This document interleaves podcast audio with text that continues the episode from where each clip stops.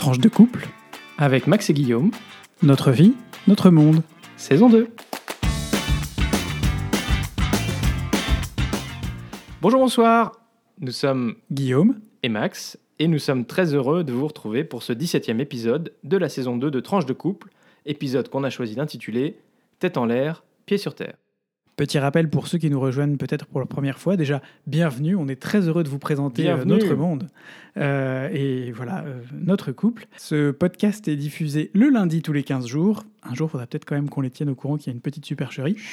Et entre-temps, on se retrouve sur notre page Facebook et sur notre compte Twitter, toujours tranche, le chiffre de couple, comme le nom du podcast. Vous pouvez aussi nous, retrouver, nous envoyer un message pardon, par email sur tranche, le chiffre de couple, gmail.com. Et pour terminer cette int- introduction, comme toujours, ben, on compte sur vous pour euh, faire connaître ce podcast autour de vous. Euh, le meilleur moyen pour faire ce- cela, c'est, euh, ça reste encore de mettre une note et un commentaire sur Apple Podcast. Et vous pouvez aussi, bien sûr, retweeter nos... tweet ou liker nos posts Facebook. Enfin bref, faites-vous plaisir. Dites-nous si jamais vous avez des remarques, des commentaires. On est toujours heureux de les prendre en compte. Allez, on commence par la rubrique Actu, euh, Guillaume? Eh bah oui, ça va vous paraître étonnant, mais on ne résiste pas à vous parler sport aujourd'hui. bah oui. Pas parce qu'on a repris la course hier et qu'on s'en est toujours pas remis et qu'on a mal partout et qu'on en a pour plusieurs jours, mais plutôt parce que euh, cette semaine, on a vu un petit ange passer dans le ciel du football européen et partir trop tôt, malheureusement. Ah, petit ange, pardon. Oui, genre vraiment trop tôt, genre beaucoup trop tôt. Vous nous voyez venir? On va revenir en effet sur... La Super League de football Tadam Ça pète comme ça, hein, c'est beau. Pour faire court, tel le gazon du terrain de foot, il existe en Europe une compétition pan-européenne qui regroupe chaque année 32 participants, organisée par euh, l'Union européenne de football association, qui est par ailleurs l'instance de référence du foot en Europe. C'est la Ligue des champions. Vous vous souvenez de cet hymne euh, sur euh, le- la musique de Handel, Zadok the Priest Ta, ta, ta, ta Un On s'emballe, très on anglais. Hein? On s'emballe, on s'emballe. Ouais, c'est ça, on s'emballe. Mais c'est voilà, plein d'émotions, des stades pleins et des montagnes d'argent et de droits divers et variés qui tombent dans les poches des clubs de foot et de l'UEFA. Et c'est un peu ce qui a motivé 12 euh, clubs à annoncer en grande pompe le 19 avril dernier la création d'une Super League composée globalement de quasiment tous les meilleurs clubs européens, plus 4 clubs sélectionnés chaque année en fonction des résultats, et qui se finirait elle aussi en grande pompe à la fin de la saison par une finale brillante, du suspense, tout ça, tout ça, et surtout la possibilité pour les clubs d'encaisser directement les revenus sans passer par la case UEFA. Vous voyez que ça commencera peut-être à faire Money, money. voilà, c'est ça, money money. Euh, alors évidemment, tous ont défendu le fait que cette nouvelle compétition viendrait s'intégrer au calendrier actuel, qu'elle n'aurait pas d'impact sur la Ligue des Champions, etc., etc. Mais dans un monde où l'argent est tout de même euh, une variable importante, euh, et si virtuellement il y a de la place pour deux, il y aura méca- mécaniquement une dilution des revenus financiers pour la Ligue des Champions et donc pour l'UEFA. Cette dernière a donc très vite menacé de sanctions les clubs fondateurs de la Super League. Alors étudions maintenant les raisons de la chute vertigineuse de cette initiative après seulement 48 heures. Et en fait, euh, il faut savoir que lundi soir déjà, les six clubs anglais qui participaient, 6 sur 12 donc, euh, ont annoncé leur retrait. Pour les supporters anglais, désastre. dont on sait absolument, ouais, c'est- assez désastreux, on sait qu'ils sont attachés à un football égalitaire euh, qui permettent à un maximum de clubs de participer. C'est l'Angleterre, c'est la terre, de, de- le terreau du foot, c'est là que ça a été créé. C'était un affront et ils n'ont pas manqué de le faire savoir en lançant des manifestations en ligne et sur les réseaux sociaux, mais aussi devant les sièges euh, des, ou les stades des clubs euh, impliqués. Je vous invite à ce sujet à regarder la mini-série de Netflix The English Game, euh, qui retrace un peu l'origine du football et de son organisation en Angleterre. Enfin bref, revenons à nos supporters. Les dix supporters ont donc mis déjà une première partie de pression sur ces clubs en montrant que eux avaient aussi un pouvoir, en tout cas de nuisance, et qu'ils pouvaient, si jamais ils se retiraient, euh, on, sait qu'il y a des associations et de, de supporters qui sont extrêmement puissantes, y compris au niveau financier, puisqu'elles peuvent, euh, les- une partie des finances des clubs viennent aussi euh, de la billetterie de ces supporters. Voilà, donc ça c'était qu'un la- football sans, sans supporters, et puis qu'un bah, football sans supporters et que pour l'argent, bah, ce n'est pas un football. Et encore une fois, on en revient un peu aux racines. La deuxième raison, c'est, euh, ou les deuxièmes raisons, ce sont des raisons politiques et financières, évidemment. On garde toujours les pieds sur terre. Venu de Russie ou d'Arabie saoudite, Chelsea, club dont le propriétaire n'est autre que l'oligarque russe Roman Abramovich, euh, aurait subi des pressions de Moscou en raison de l'implication de la société russe Gazprom détenu à 51% par l'État russe, qui est aussi, s'avère être le sponsor principal de la Ligue des Champions. Vous voyez venir le, petit, le petit souci là. Et quant à Manchester City, bon, c'est une piste qui est jugée peu crédible dans les médias, mais pas complètement impossible. Euh, la piste serait que le club, détenu par un fonds d'investissement des Émirats arabes unis, aurait finalement renoncé, car une partie du financement de la nouvelle compétition viendrait indirectement via la, banque Morgan, JP Morgan pardon, euh, d'Arabie saoudite. Ouais, c'est un peu capillotracté, mais on est quand même dans un, dans un domaine où tout ceci, tout est très lié finalement. Et certains poussent même à expliquer euh, cette fameuse logique des Émirats arabes unis, euh, jusqu'à expliquer l'absence du PSG pour les mêmes raisons. Sauf que c'est très fragile, y compris géopolitiquement, puisque le PSG est détenu essentiellement par le Qatar, qui n'est pas au top de ses relations avec les Émirats arabes unis euh, ces dernières années. Bon, on y reviendra peut-être ou pas dans un prochain épisode. En tout cas, petit ange parti trop tôt, tu vas nous manquer. Et est-ce qu'il n'y avait pas aussi une question aussi de euh, comment dire, la fatigue euh, des joueurs et euh, de la surconsommation des joueurs. Parce qu'on se souvient que déjà, il y a quelques années, les compétitions nationales, Ligue des Champions, la préparation de la Coupe du Monde, les Jeux Olympiques. tous les ans, c'est la même chose. Et donc, finalement, avoir une nouvelle compétition avec la Super League, mm. ça aurait carrément cramé les joueurs.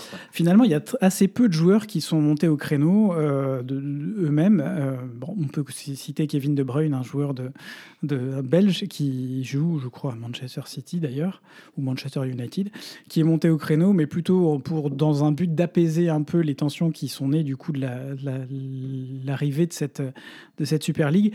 J'ai pas vu cet argument euh, beaucoup dans les repris dans les médias, mais comme tu le dis, c'est quand même quelque chose qui revient assez régulièrement bah. et qui aurait fini par peser euh, de toute façon euh, sur la, dans la balance. Ce qui explique aussi pourquoi peut-être finalement l'UEFA avait menacé de, d'empêcher les joueurs qui étaient dans les clubs de la Super League de jouer dans les ligues nationales. Aussi. Et ça prouve aussi que l'UEFA derrière est quand même un, quand même un pouvoir assez monstrueux. Euh, sur, euh, sur les instances du football européen. pareil, je ne suis pas sûr qu'on y reviendra, mais voilà, ça fait partie des, choses. Enfin bon, des pieds sur terre, Max, est-ce que tu veux nous envoyer dans les étoiles? Ah oui, alors aujourd'hui, euh, deuxième actu, je vais vous parler bah, de l'espace. Et parce qu'aujourd'hui, donc 24 avril, euh, après 23 euh, heures de voyage, Thomas Pesquet et trois autres astronautes, euh, partis la veille de Cap Canaveral en Floride, se sont arrimés à la Station spatiale internationale. C'est toujours un, élément, un, événement intéressant et grâce en fait à Internet et notamment grâce à, à, la NASA et SpaceX, on peut aussi suivre ça en direct sur, sur YouTube. Donc c'est assez chouette. Ça fait rêver, hein Coucou la mer de Poitiers.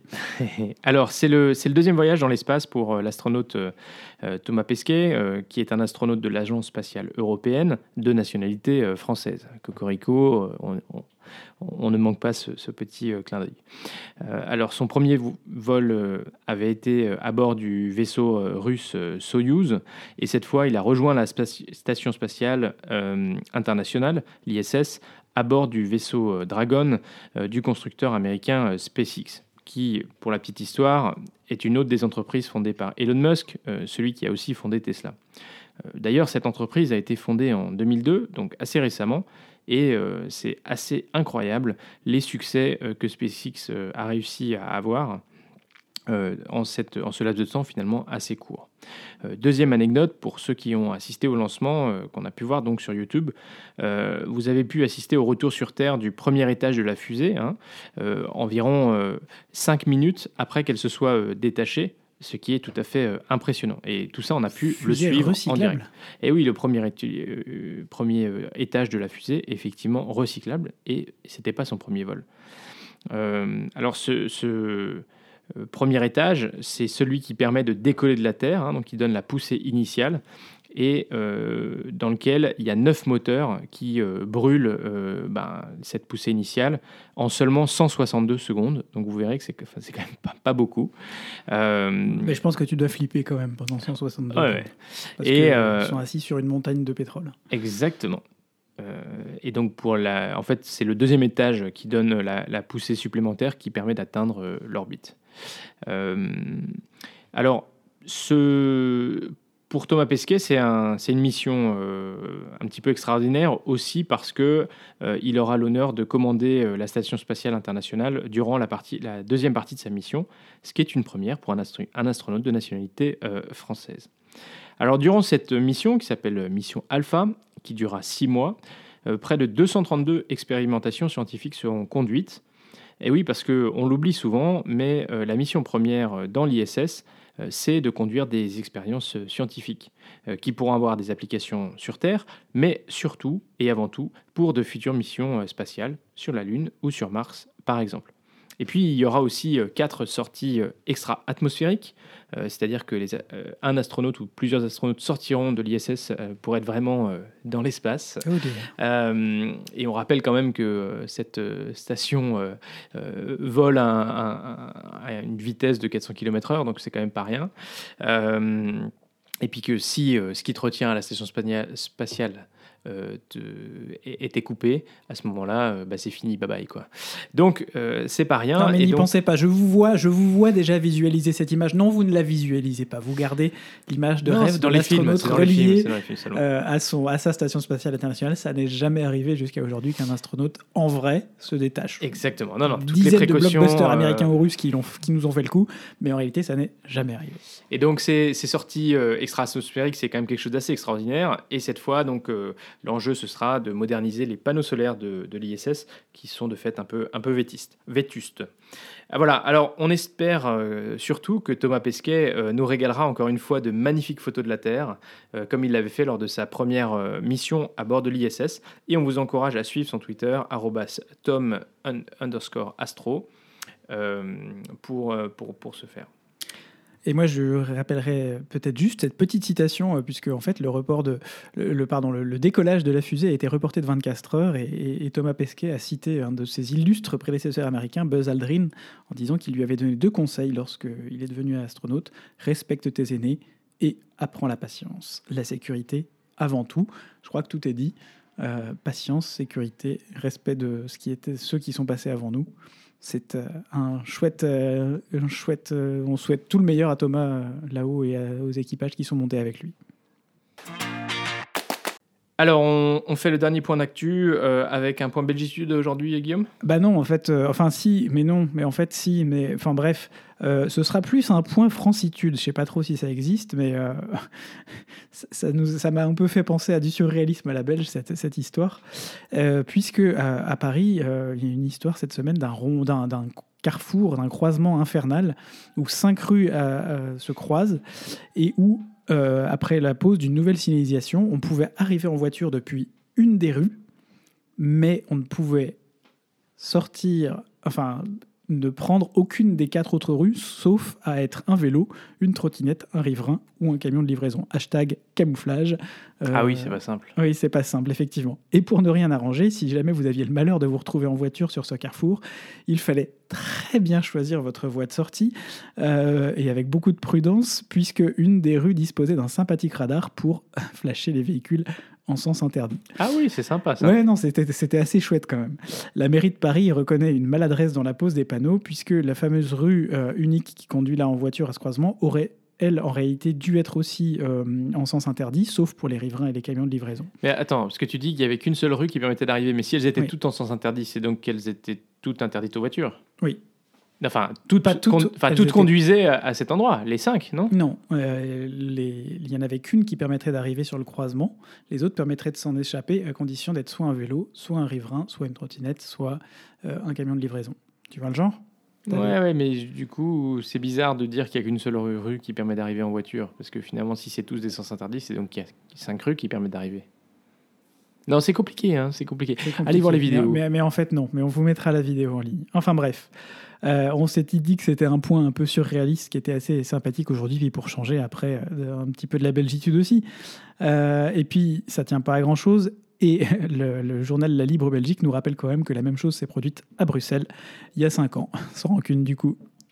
Ah oui, ok. Bah écoute, voilà, on a compris pourquoi il y avait le point belgitude. Alors on passe, euh, on passe à notre rubrique euh, vie de couple. Euh, et euh, il y a deux épisodes, on vous avait parlé d'une lettre qui nous avait beaucoup touché. Et on vous avait dit, bah, comme on venait juste de la découvrir au moment où on enregistrait le podcast, qu'on reviendrait là-dessus. Alors Guillaume, c'est parti, c'est à toi. Absolument, c'est toi qui avais euh, d'ailleurs introduit le sujet. C'est une lettre que tu as, euh, pour rendre à César ce qui est à César et à Max, et à Max ce qui est à Max, que tu as découverte euh, un peu fortuitement sur Facebook via nos, nos réseaux Sur Twitter? sur Twitter, sur non sur Twitter, enfin bref, sur les réseaux sociaux. On y passe beaucoup de temps. On y passe pas mal de temps, ouais. C'est un appel lancé par un groupe de parents catholiques d'enfants homosexuels, LGBT en tout cas, intitulé sobrement Reconnaissance. On vous en a brièvement parlé il y a 15 jours. C'est un appel rédigé fin 2020 et envoyé à l'ensemble des évêques de France le 19 mars 2021, le jour de la fête de la Saint-Joseph. On rappelle d'ailleurs à toutes fins utiles euh, que cette année 2021 est dédiée à Saint-Joseph qui, dans la tradition catholique, veille sur les familles. Et, en théorie, toutes les familles. L'appel s'ouvre sur le rappel que, selon le cardinal Mario Grech, qui est secrétaire du synode des évêques, ce n'est pas la famille qui est subsidiaire à l'Église, mais bien l'Église qui est subsidiaire à la famille. En gros, ce n'est pas à la famille de s'adapter à l'Église, mais c'est à l'Église de s'adapter à la famille. Je réduis, voilà, c'est un peu, un peu résumé, mais c'est vraiment l'idée qu'il y a derrière cette, affirmation, euh, cet extrait d'une interview. Dans la lettre s'ensuit une série de questionnements. La dignité de la personne homosexuelle est-elle bien prise en compte aujourd'hui par la do- doctrine de l'Église? La capacité à recevoir la vie de Dieu en abondance et à annoncer la résurrection du Christ est-elle bien reconnue à ces personnes? Et la longue lettre aborde ensuite la question des limites de l'acceptation empirique, les tabous, l'ignorance, mais aussi le chemin de l'acceptation euh, possible et l'espérance pour tout le monde. Euh, c'est une lettre qui nous a beaucoup touchés parce qu'en fait, elle a résumé, alors d'un point de vue de parents, tu m'arrêtes Max si je me trompe, mais d'un point de vue de parents, ce que nous, en tant qu'homo et catho, on a aussi ressenti. Euh, C'est-à-dire qu'on est dans une église qui est... Enfin, on est dans une église. On entend beaucoup parler d'une église très doctrinale, euh, beaucoup dans la doctrine, et assez peu euh, sociétale, assez, assez peu de la société. Et euh, alors qu'il existe un certain nombre de portes, euh, y compris théologiques, pour justement mieux intégrer ces familles, mieux, mieux intégrer, mieux nous intégrer, finalement on parle de nous, dans la, dans la société. Euh, toutes ces portes en question, bah, elles ne sont pas énormément ouvertes euh, par le Vatican et par un certain nombre d'églises. Alors on peut comprendre, en fait, euh, ce qu'il y a derrière aussi, c'est qu'on parle de l'Église une, euh, catholique et apostolique dans, Universel. dans le credo universel catholique et apostolique dans le credo. De fait, on a effectivement l'Église de Rome, mais on se rend compte aussi sur le terrain, nous c'est l'expérience qu'on a vécue aussi dans les différents endroits où on est passé, que d'une église à l'autre, d'un pays à l'autre, d'une paroisse à l'autre, les façons de faire sont différentes. Et on revient donc à cette pensum euh, qui a été euh, rédigée par la Congrégation pour la doctrine de la foi, qui est un peu sortie de nulle part et qui, bah, et qui a Faisait un petit qui, peu qui fait un peu euh. écho à cette, à cette lettre finalement. Elle, niveau timing, ça tombait, je peux le dire assez bien, mais enfin bref, Euh, mais qui faisait un peu fi de la réalité sociétale des églises euh, dans lesquelles de apostolique, certaines églises on est de, de- de la vraie. euh, la réalité, c'est euh, c'est qu'effectivement, de notre, de notre point de vue de catholique euh, homosexuel, euh, d'abord, de manière un peu générale, on a une église qui porte un message d'amour et d'inclusivité. Euh, on, a euh, dans la Bible euh, quand même Jésus euh, qui va jusqu'à défendre. Aimez-vous les uns les autres, bon Euh, sang. défendre euh, voilà la prostituée qui va défendre c'est la personne qui a commis un adultère en disant qui suis-je pour juger et qui celui qui qui a qui n'a jamais péché lui, lui jette la dernière pierre donc vraiment un message La d'amour première, la première. la, la première pierre, pardon. Vraiment un message d'amour et d'inclusivité. Et puis, finalement, effectivement, un, un message institutionnel de l'Église qui, euh, finalement, est, très euh, fermé, euh, qui laisse pas du tout euh, de place, en fait, euh, tellement pour l'accueil. Ouais, et puis qui non seulement ne s'adapte, enfin, en- qui non seulement qui s'adapte à certaines réalités locales. Je vais pas dire quand ça les arrange, mais notamment dans des pays en Afrique ou en Amérique du Sud où il y a un conservatisme qui sont toujours un peu plus conservateurs que les pays européens, mais qui refusent, en tout cas, qui Ah, ils sont bousculés. Hein, ça, qui, qui refusent certaines autres adaptations parce qu'elles pourraient bousculer justement ces terreaux qui sont des terreaux beaucoup plus fertiles que, que l'Europe et, et l'Occident, en tout cas pour, pour rapporter probablement des fidèles. Mais de fait, on se pose la question derrière, était-ce bien nécessaire de sortir cette, cette, cette information, que la congrégation pour la doctrine de la foi sorte cette information. Mais on s'éloigne, on s'éloigne. Je pense Absolument, j'allais dire revenons à nos moutons et à notre lettre. L'intérêt, c'est euh, quand même de voir euh, qu'il y a une vraie réalité de terrain aujourd'hui euh, qui est très chouette, euh, qui est qu'il y a un certain nombre d'initiatives euh, qui, qui, sont plus inclusives euh, et qui sont tournées vers, euh, bah, vers les personnes LGBT. plus, Il y a pas mal de. Mais qui restent quand même assez confidentielles et surtout qui n'ont pas tellement. Enfin, on a un peu l'impression à chaque fois.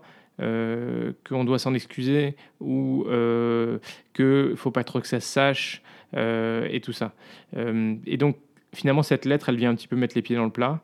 Euh, en, interpellant euh, les autorités de, l'Église française, euh, les évêques, hein, puisqu'elle est adressée aux évêques. Oui, on parle bien d'une lettre adressée aux évêques de France. Hein, on aimerait qu'à l'occasion de cette année de la famille, on puisse travailler sur cette question-là.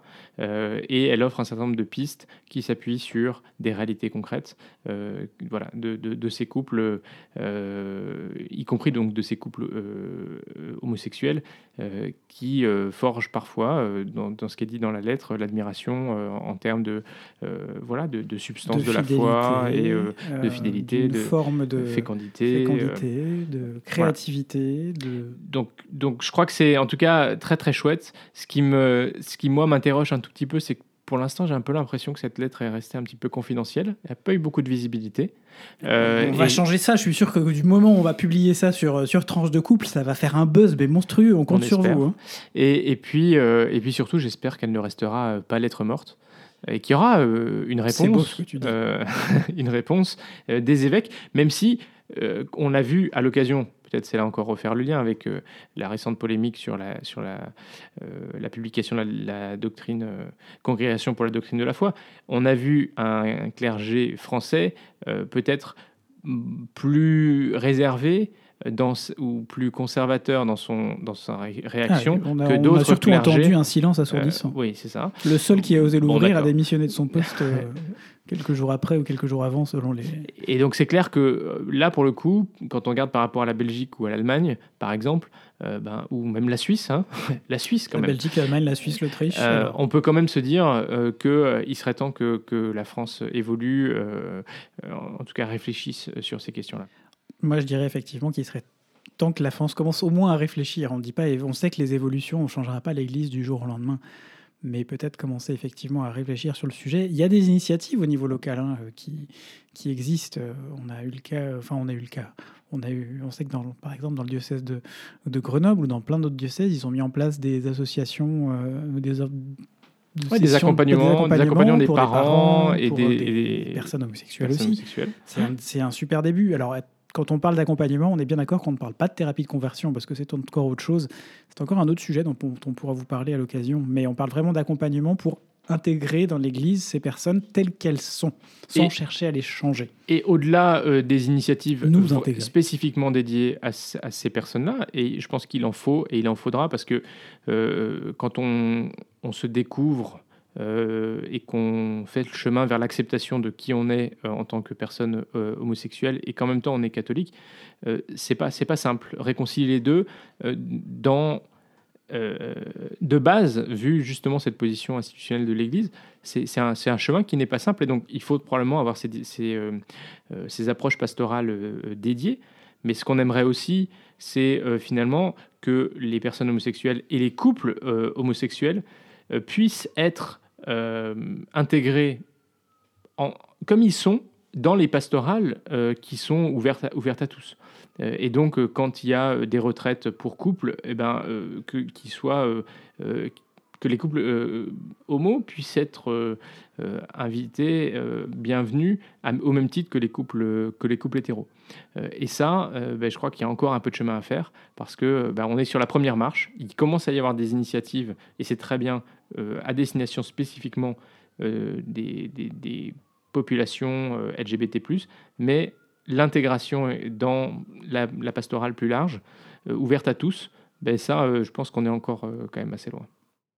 Absolument. Ouais, non, c'est encore un sujet. Euh, on n'en a pas fini de vous en parler. J'espère qu'on ne vous, on ne vous lasse pas d'en parler, mais pour nous, c'est aussi un sujet important parce que ça fait quand même partie de notre vie, de notre vie de couple pour le, pour le coup. Et, en même temps, euh, ceux qui écoutent notre podcast, ils savent à quoi s'attendre aussi. Hein. Oui, On n'a pas caché dès le départ c'était le podcast d'une vie de couple, euh, de couple homo, de couple homo catho et pratiquant.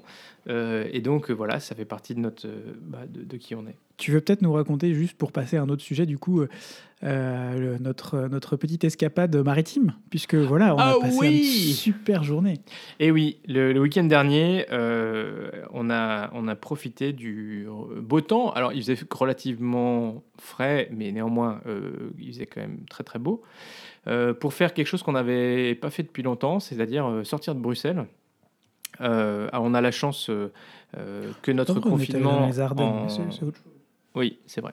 On, a la chance que notre confinement en Belgique nous permette de voyager dans tout le pays. Bon, vous me direz, la Belgique, c'est un peu plus petit que la France, donc c'est voilà, ça, limite quand même la distance qu'on peut parcourir.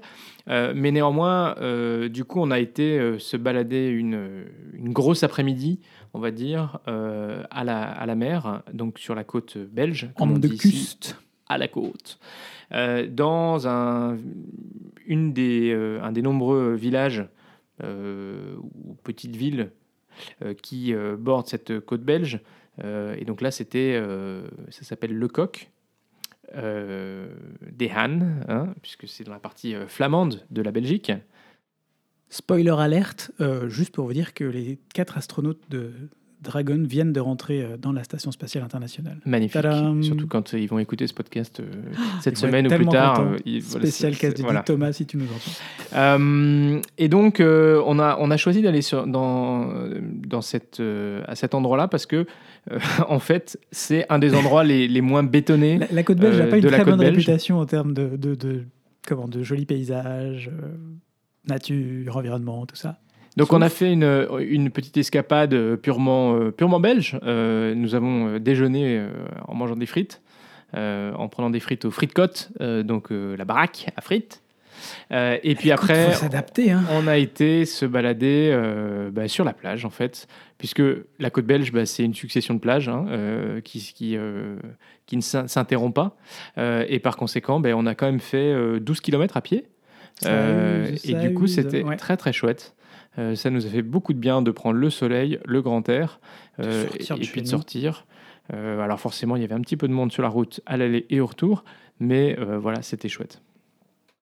Absolument, ouais, non, c'était un bon moment. Voilà, vous voyez, on arrive à sortir, on parlait de la routine, on arrive à en sortir aussi de notre routine.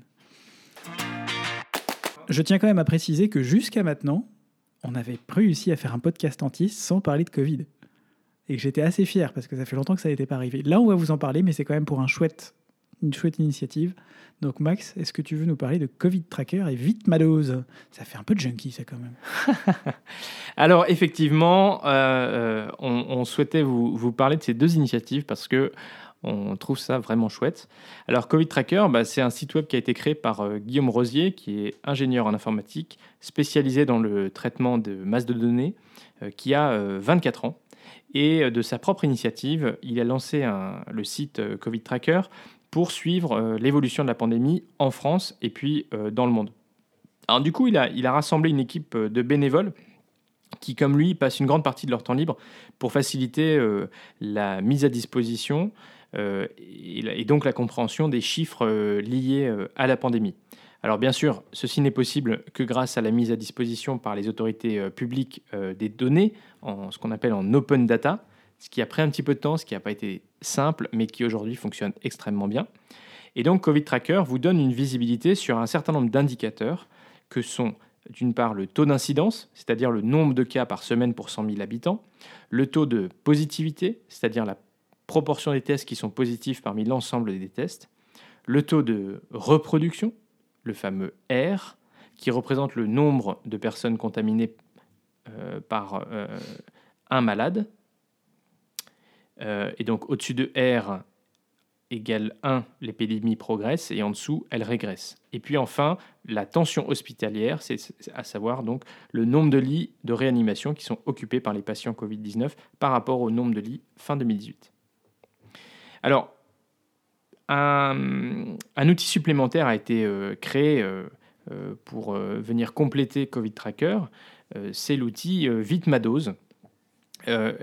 L'objectif, c'est de détecter les rendez-vous de vaccination contre le Covid.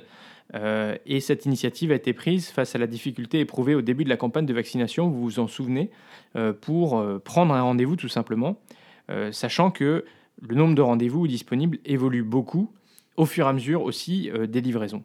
Et donc, Vite ma dose, c'est un outil qui permet de manière simple d'identifier les doses disponibles dans votre département pour vous faire vacciner, bien sûr, sous réserve d'être éligible. Il scanne euh, l'ensemble des plateformes où les rendez-vous sont disponibles, donc ça vous évite d'aller euh, sur les différentes plateformes et vous-même de chercher. Euh, et du coup, ça offre une solution rapide, simple et fiable pour identifier si vous pouvez prendre un rendez-vous de vaccination. Et cette semaine, et c'est pour ça aussi qu'on profite de l'actualité pour vous en parler, ils ont sorti une application euh, qui tournent sous iOS, donc les appareils Apple et Android, euh, pour faciliter encore leur utilisation et vous permettre de prendre rendez-vous.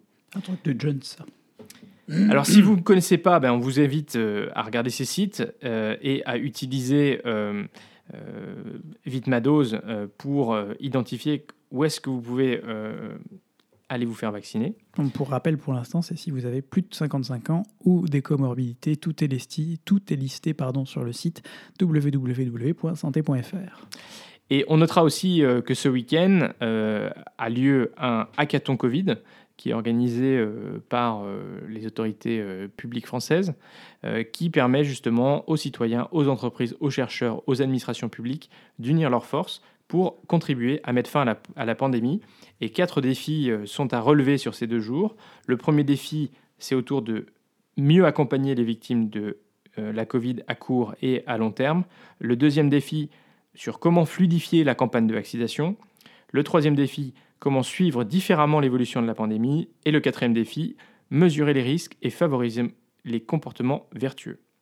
Alors globalement, on souhaitait euh, mettre en avant euh, ces, deux initiatives parce que c'est vraiment chouette de voir euh, qu'on arrive en mobilisant tout le monde, chacun avec ses compétences, à travailler pour le bien commun. Et toutes ces initiatives, bah, elles sont gratuites, elles sont accessibles à toutes sans frais. Euh, alors certains euh, peuvent regretter que ce type de service ne soit pas euh, organisé et structuré par l'État. La MAC est en train de me regarder avec des grands yeux parce que c'est effectivement une des choses que je disais, que c'était dommage que, ça ne soit, que ça ne soit pas venu de l'État ou que l'État n'ait pas lancé des appels pour créer ce genre de choses. Il y a, les hackathons, c'est typiquement le genre d'événements qui peut, peuvent aider à créer ce genre de structure. Et c'est très bien de pouvoir utiliser bah, les Le hackathon, pour le coup, est organisé par l'État. Voilà, mais c'est ce que je relève. c'est que c'est dommage qu'il arrive tardivement parce que ça aurait pu être utile pour Stop Covid, enfin tous anti-Covid, enfin je sais pas comment ça s'appelle maintenant, mais peu importe, ça aurait pu être utile pour ça. C'est des, des, idées, euh, comme disait Feu euh, Valéry Giscard d'Estaing, en France on n'a pas de pétrole, mais on a des idées. Ah, ben voilà. Non mais exactement, mais c'est là où je pense qu'il faut arriver à faire le... On, pourrait dire effectivement comme au Royaume-Uni que euh, Covid Tracker par exemple aurait dû être fait par, par l'État. ou que Vitmadose, par exemple, aurait pu aussi être fait par, par l'État. mais moi, ce que je trouve super intéressant, c'est que finalement, euh, aujourd'hui, il y a beaucoup de compétences qui existent, euh, un peu partout. Euh, aujourd'hui, Covid Tracker et Vitmadose, ils ont pu être faits parce qu'il il y a des gens qui ont une expertise qui mettent en œuvre dans leur, dans leur métier, qui n'est pas du tout nécessairement dans le domaine de la santé. et grâce à leur expertise et en étant un petit peu coordonnés, bah, ils ont réussi euh, en fait à sortir ces outils pour le bien commun et donc gratuitement euh, par du bénévolat. Euh, et, je trouve que c'est vraiment chouette de pouvoir aussi impliquer l'ensemble de la société civile. Et je suis sûr que ces gens-là, ils sont super heureux de pouvoir le faire. Et puis la deuxième, le deuxième aspect, c'est que Covid Tracker comme Vitmados ne pourrait pas euh, être euh, disponible si l'État ne fournissait pas des données qui permettent ensuite de construire les outils de modélisation, de simulation et puis de, finalement, de gestion et de mise en valeur des données. et donc, voilà, donc je trouve ça plutôt chouette, même si c'est vrai, euh, on, aurait pu attendre à ce que euh, les autorités publiques ben, aillent plus vite euh, et puis peut-être facilitent déjà un certain nombre de choses. Merci Max. Moi, je vais faire juste un dernier point parce que je sais qu'on est un peu ah ouais, juste toi, t'es comme ça, toi. Mais euh, c'est un point qui est, contraint par le temps. Euh, je voudrais signaler l'initiative Chef Extraordinaire, qui est euh, la création du premier média gastronomique et inclusif. On vous avait parlé de, des restaurants inclusifs. Donc nous, on a le 65 degrés ici à Bruxelles. Vous avez la chaîne Café Joyeux en France, et puis vous avez le restaurant Le Reflet qui est présent à Paris et à Nantes. Et c'est ce restaurant, via notamment ce restaurant Le Reflet, que une cagnotte a été mise en ligne sur KissKissBankBank euh, pour euh, créer ce premier média pour parler des initiatives euh, culinaires, gastronomiques, portées par des jeunes et des adultes en situation de handicap qui travaillent dans des, dans des structures inclusives, des restaurants inclusifs. Voilà, donc on vous mettra le lien.